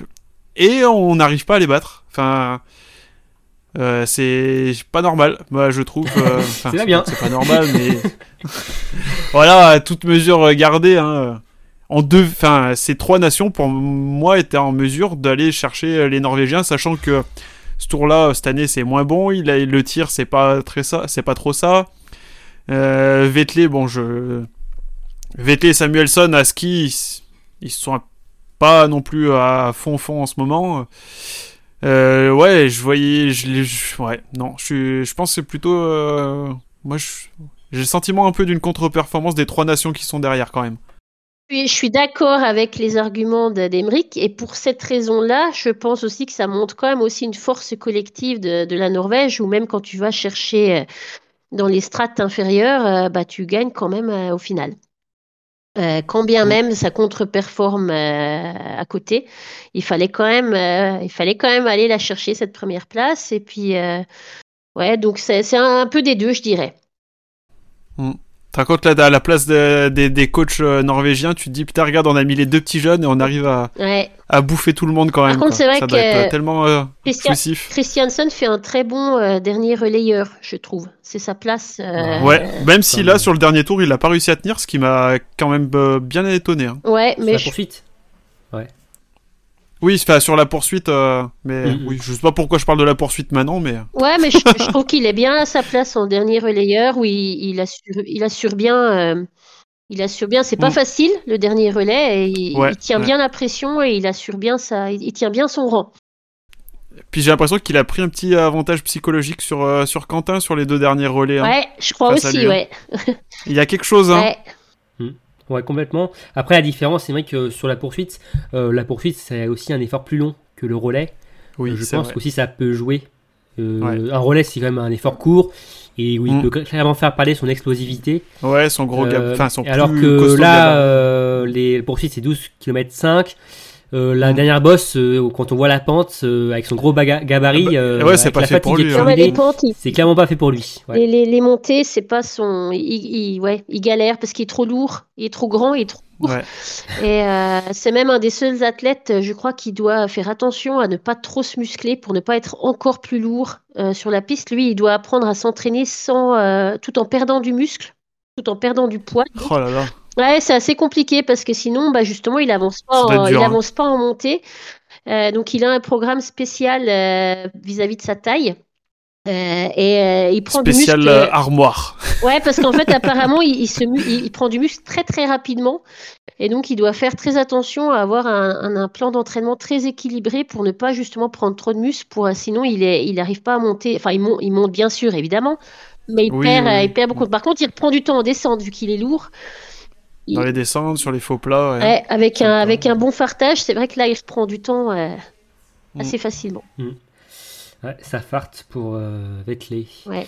Euh, alors, oui, donc, Émeric, euh, tu disais que par rapport au relais, que c'était décevant euh, parce qu'ils ont, en quelque sorte, ils avaient mis un peu une équipe B.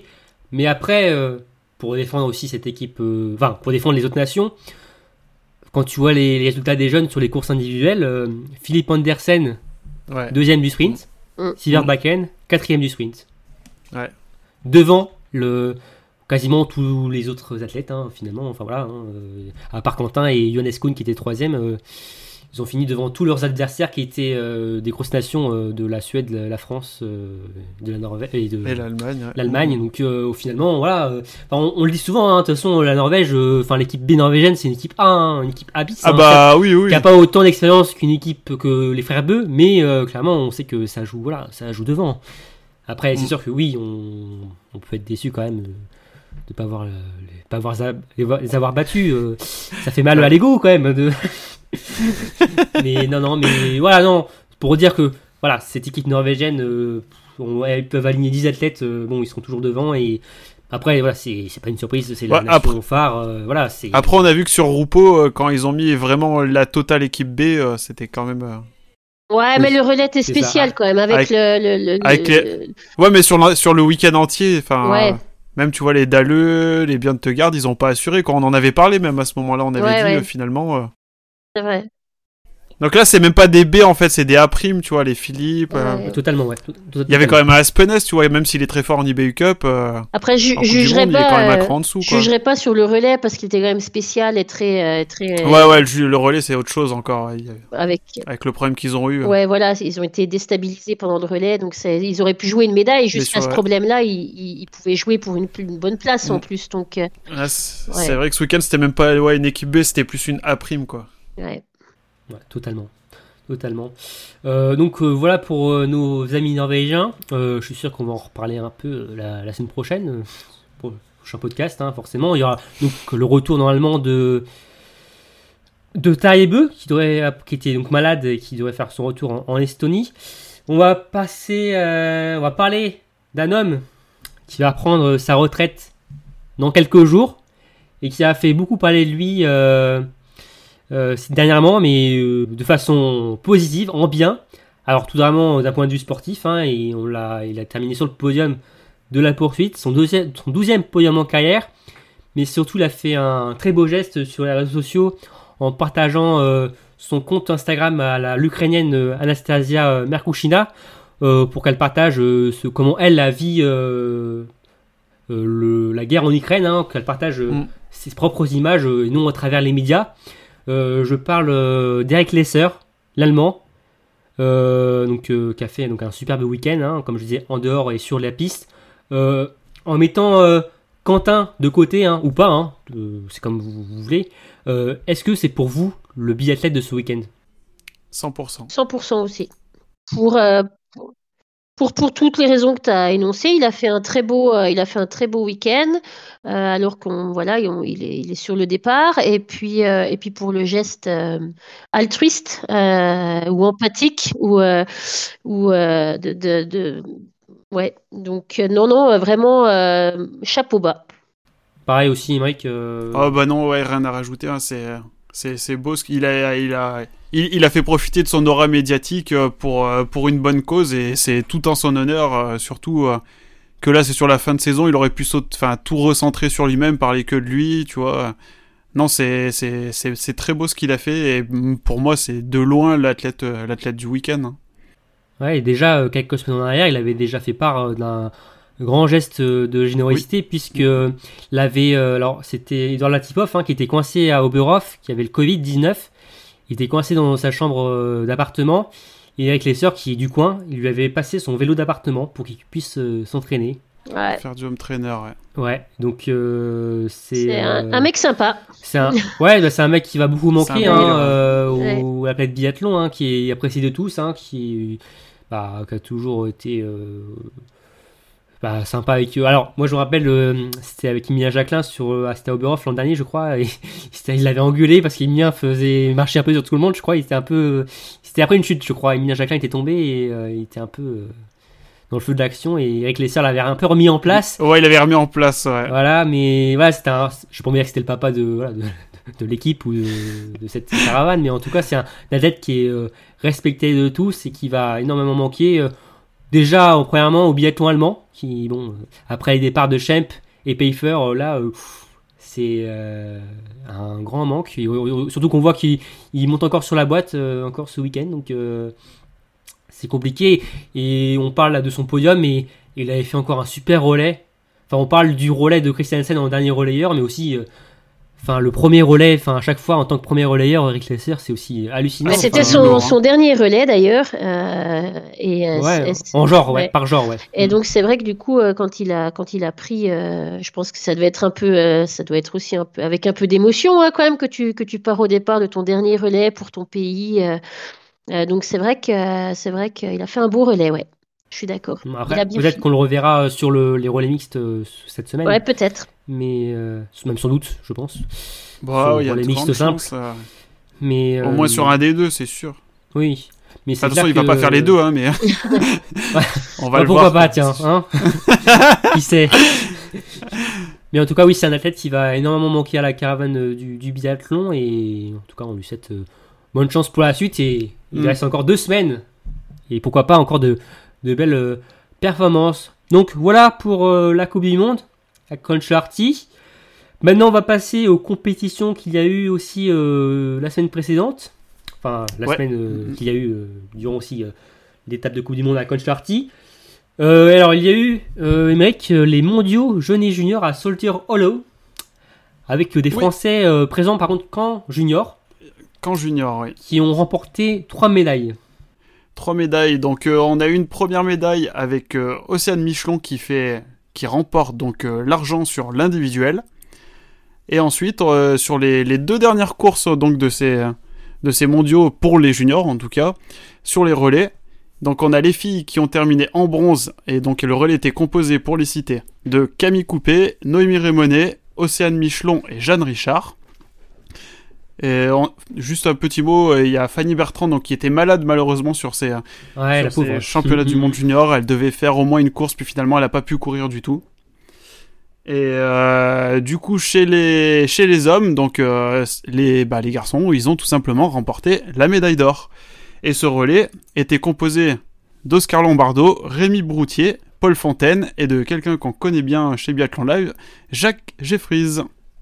Tout à fait, et qui nous a fait une Vetle Christensen sur le dernier relais en battant le Norvégien sur le dernier Ouais. tir, Martin Ouais, c'était beau. Donc, euh, ouais, et d'ailleurs, euh, les Français euh, hommes étaient euh, tenants du titre, et Oui. les filles étaient quadruples tenantes du titre. Exactement, mais ouais, là, c'est, on est arrivé à une époque où il y a les personnes qui étaient présentes sur les, les relais des autres années sont tous passées sur les catégories d'âge au-dessus, donc ils ne sont plus juniors et c'est C'est des premières années relais- en plus, là. hein, ouais, quasiment, là, des relais grandement remaniés par rapport aux éditions précédentes. Tout à fait. C'est un peu la crise hein, par rapport à l'an dernier. hein, euh, on avait eu plein de médailles à Aubertillac il y a un an, là, euh, que trois. euh, Oui, ouais, bah, plus, on là. avait fait plein de médailles chez les jeunes aussi. Là, Ah donc oui, on n'est pas de jeunes, donc ça enlevait déjà à moitié moins de médailles. Forcément, oui. Mais c'est vrai que oui, après on a beaucoup de, de juniors qui étaient, euh, enfin on a pas mal de biathlètes qui étaient en première année junior ou, enfin voilà, euh, il y avait énormément, il y avait, il y a un niveau qui était quand même supérieur à l'année précédente parce que déjà les Norvégiens me semble n'étaient pas venus avec leurs meilleurs représentants. Enfin, non, il y avait même pas du tout de Norvégien, je crois. hein. Il n'y avait pas du tout de Norvégiens, donc euh, ça laissait déjà le champ des possibles à beaucoup Ou, plus de médailles. Dans pour une catégorie, il n'y avait pas de Norvégien et dans une autre, il n'y avait pas les meilleurs. Ouais, c'est ça, je crois. Voilà. Hmm. Donc, euh, ce qui expliquait aussi qu'on ait fait, enfin, sans en rien enlever à ce que les Français Non, non. ont fait, hein, mais voilà quoi, ça reste des Norvégiens quoi. mais du coup, oui, c'est quand même euh, trois médailles, c'est beau quand même pour les Français. ouais. On, a- eu, on a eu des problèmes de, de fartage en plus sur, certaines courses, donc euh, Ouais, notamment sur le relais dames où elles font du bronze, ouais, tout à fait. ouais, elles font quand même le bronze avec des problèmes de, de, de fartage. ouais. Donc non, euh, très belle quand même Olympiade de, nos Pardon. juniors, on s'attendait à ce qu'ils hein, reviennent avec des médailles. Euh, Olympiade mondiaux. hein. Voilà, mais trois belles médailles pour euh, notre équipe de France. Il y avait aussi déjà brillé quelques semaines avant aux, aux Europes et ce sont des noms qu'on va retrouver hein, dans quelques années, hein, forcément. Alors pas tous, hein, malheureusement, Oui. mais euh, bon, bah, certains qu'on va retrouver déjà en début cup et après euh, sur l'échelon euh, supérieur. Mm. C'est toujours intéressant de, de les suivre. D'ailleurs, je les remercie encore parce qu'ils sont toujours disponibles souvent quand les quand on leur parle sur les réseaux sociaux, Quand on les sollicite, ouais. autres. ouais, franchement, ils sont super cool avec nous. Donc euh, voilà, c'est toujours c'est encore un, un plus grand plaisir euh, de les suivre en, en plus, voilà, sur. euh, C'est sur sûr, leur- oui. Donc donc voilà pour euh, ces bleus là qu'on va retrouver euh, au championnat de France euh, en fin mars pour la, la fin de saison. F- maintenant, on va passer. Alors, Emmerich, je sais que là, tu es DTR pour passer à ça. à l'IBU Cup. Alors, déjà, tu vas Ouais. nous donner les résultats. C'était l'avant-dernière étape d'IBU Cup le week-end dernier à Lenzerheide, en Suisse. Oui. Je t'écoute. Donc, il y avait six courses. Oui, donc on va aller un peu vite hein, sur les résultats parce que ça commence à faire un petit moment quand même hein, qu'on vous casse les oreilles.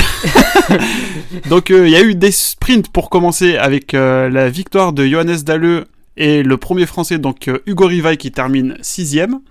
Chez les dames, c'est Michaela Carrara qui s'impose et on a deux françaises qui terminent troisième et quatrième en les personnes de Caroline Colombo et Sophie Chauveau. Ensuite, on a eu le droit au super sprint avec chez les hommes la victoire de Philippe Horn et le podium à troisième place de Emilien Claude. Chez les dames, c'est Ragnhild Femstenevic qui l'emporte et encore une française sur le podium avec Lou Jean Monod. Et enfin, en conclusion, donc on a eu des Mastart 60, toujours aussi euh, intéressant ces courses. Hein, Ouais, d'ailleurs, Avec- j'allais- te dire qu'on va pas trop épiloguer là-dessus, mais on n'en pense, on pense pas moins sur de ces Ouais, courses. c'est catastrophe ces courses, mais bon, bref. Et donc c'est bon pour changer un Norvégien qui l'emporte. qui En fait, hein. ça me fait aimer le super sprint, au fait, tu vois. Oui, ça fait aimer le super sprint tellement la Mastart 60 c'est nul ouais. quoi. ouais, voilà. Bref, allez, je te laisse continuer.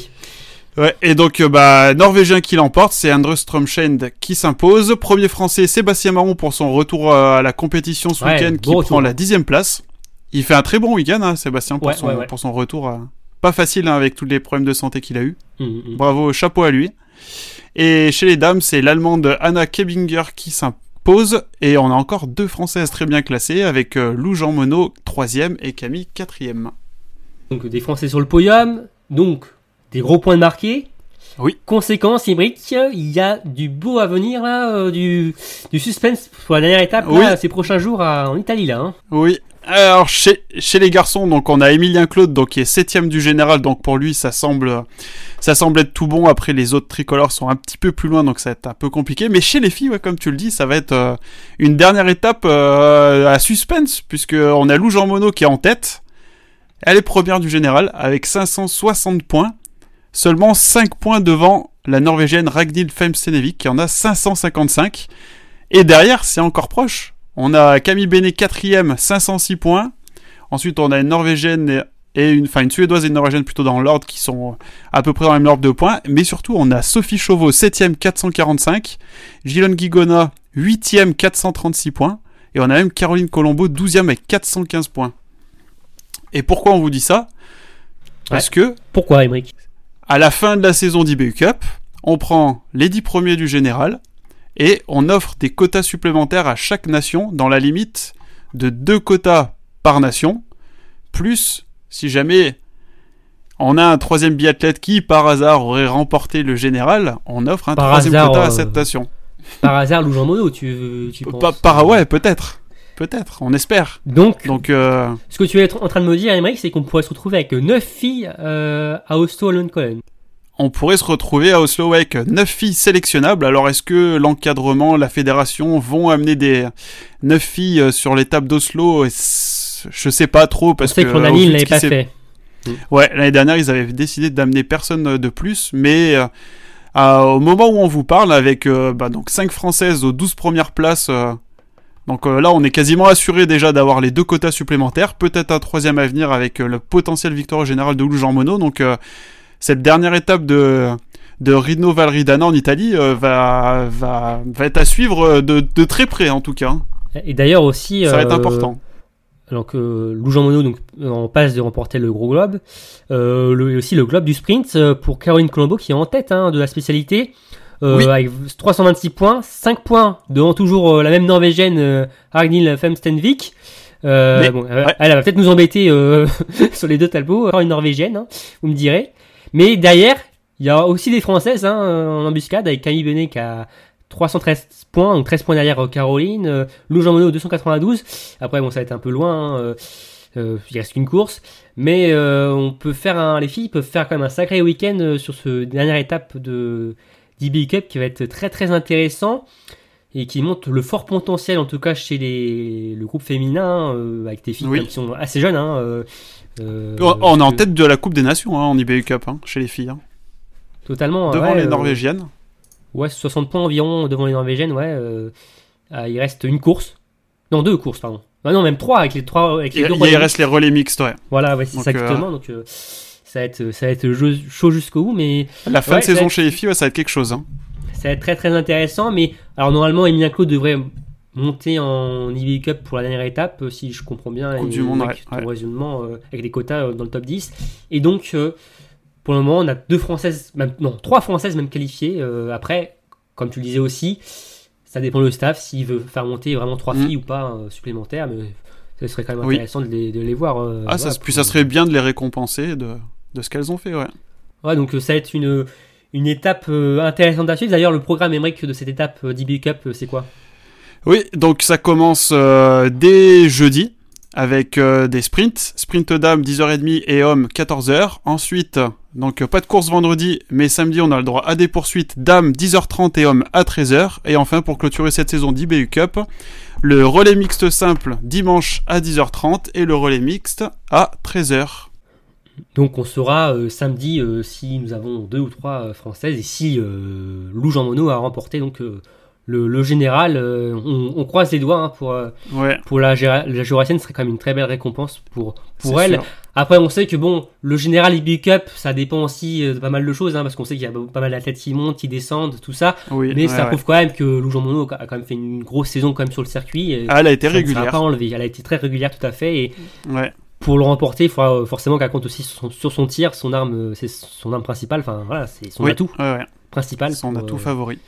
Et juste euh, un petit Ouais. mot hein, chez les chez les hommes, hein, encore Oui. plus qu'en Coupe du Monde, les Norvégiens. ah, c'est un match ultra un peu. c'est un match Norvège-Allemagne hein, aussi. Ah ouais, c'est un match. euh, c'est très compliqué de de se faire une place entre entre ces deux nations. Euh, Si on reprend le général, euh, les 12 premières places, on a on a 6 Norvégiens et 4 Allemands. Donc euh, vous les enlevez.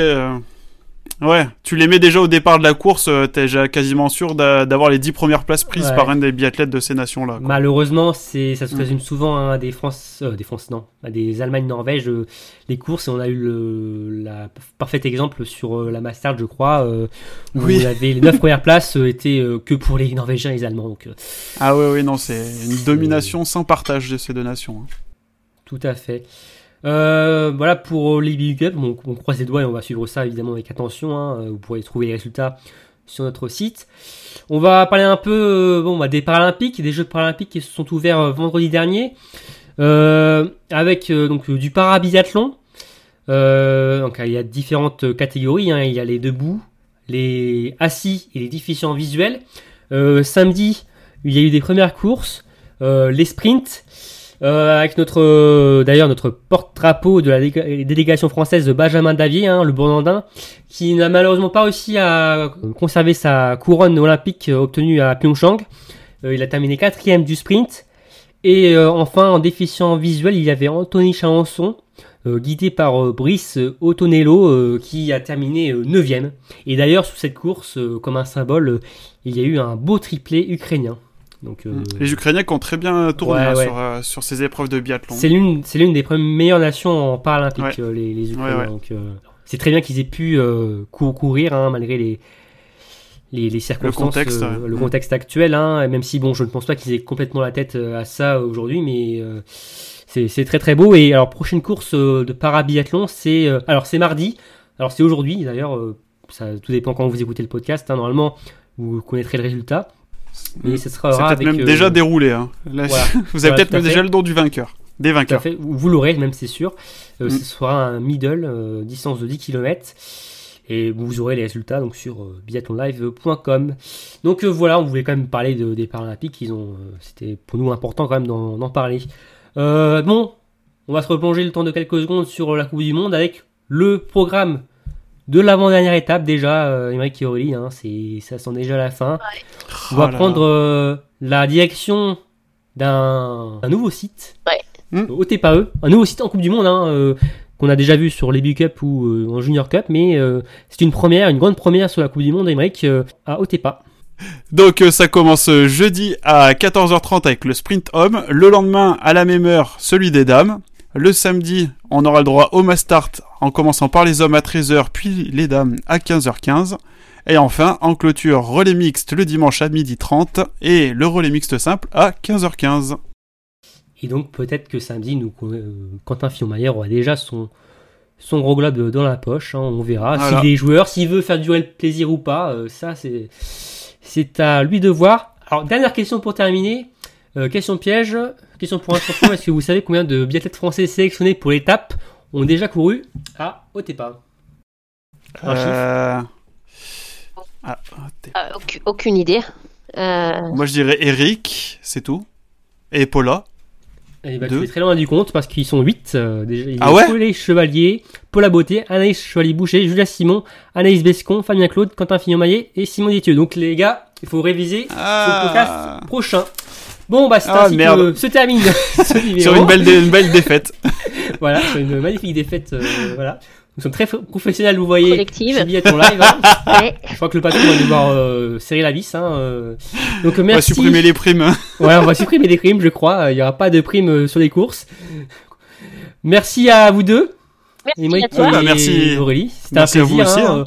On a été un peu long, hein, je crois. Ah, hein, je- euh, ça va. Je pense, oui. Je sais pas, peut-être qu'ils sont. il y a encore- Je sais pas s'il y a encore du monde hein, avec nous là. euh. Je pense qu'il y a plus que nous trois. Ouais. Voilà, mais bon, au moins on a pris du plaisir à débriefer tout ça, hein, cette, Coupe du Monde, ces- cette Big Cup, ces mondiaux et ces, ces, ces Paralympiques, hein, c'était un, un grand plaisir.